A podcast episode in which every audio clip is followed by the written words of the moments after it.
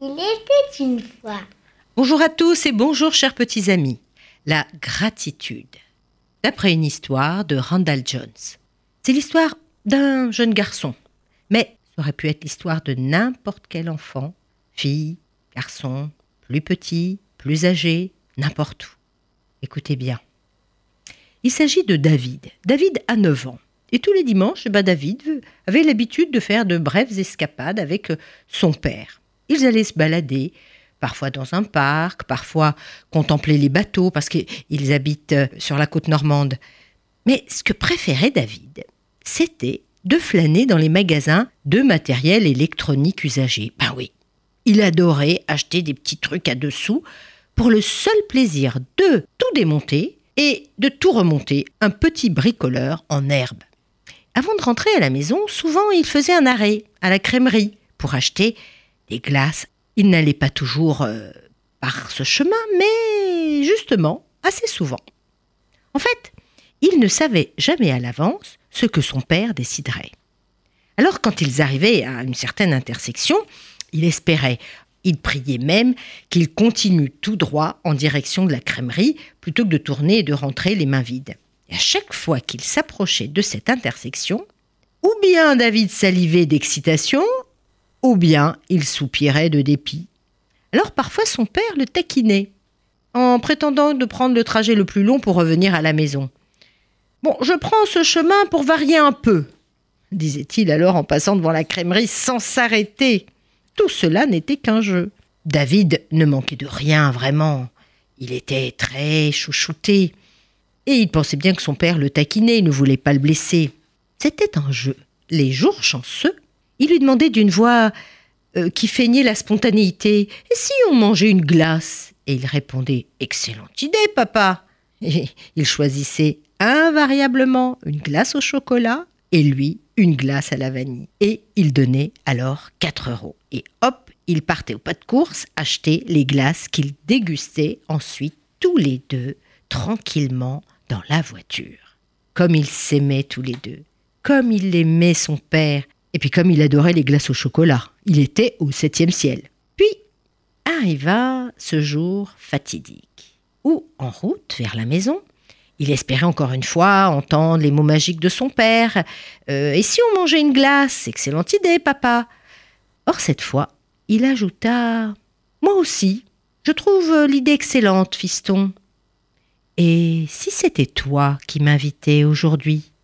Deux glaces coûtaient quatre euros. Alors l'esprit de David s'embrouilla.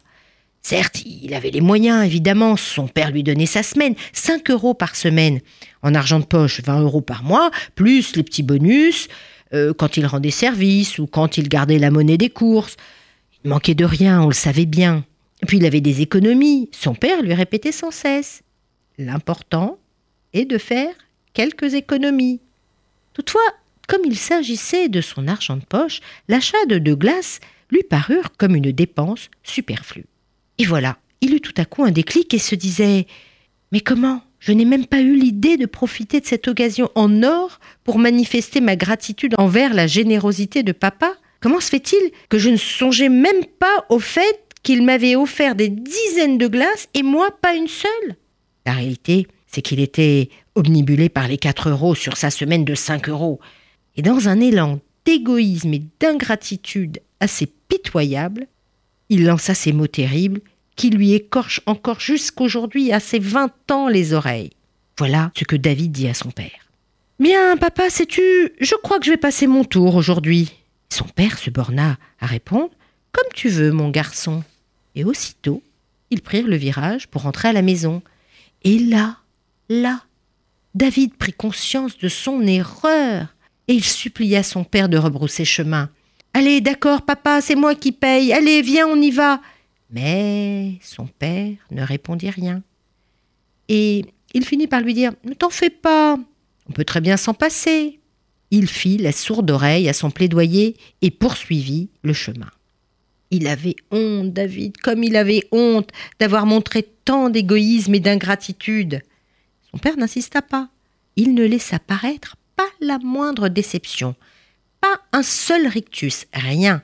Mais d'ailleurs, il n'avait pas besoin de lui faire quoi que ce soit pour qu'il se sente misérable. David était piteux. Et ce jour-là, David apprit que la générosité doit être réciproque et que la gratitude ne se résume pas à merci. Ce jour-là, la gratitude lui aurait coûté 4 euros, et en plus, en sait-il, elle m'aurait permis de manger la meilleure glace de ma vie. Ah, ah oui, et voilà, une dernière chose. La semaine suivante, lorsqu'ils firent une autre balade et ils s'approchèrent de la fameuse intersection, ce fut David qui demanda Papa, et si on mangeait une glace? C'est ma tournée aujourd'hui. Voilà une bien tendre histoire, intemporelle. En somme, la générosité et la gratitude n'a pas d'âge, ni de temps. La valeur n'est pas quantifiable au montant. Alors pensez-y, et pas seulement pendant le mois de la Tzedaka. Au revoir les amis.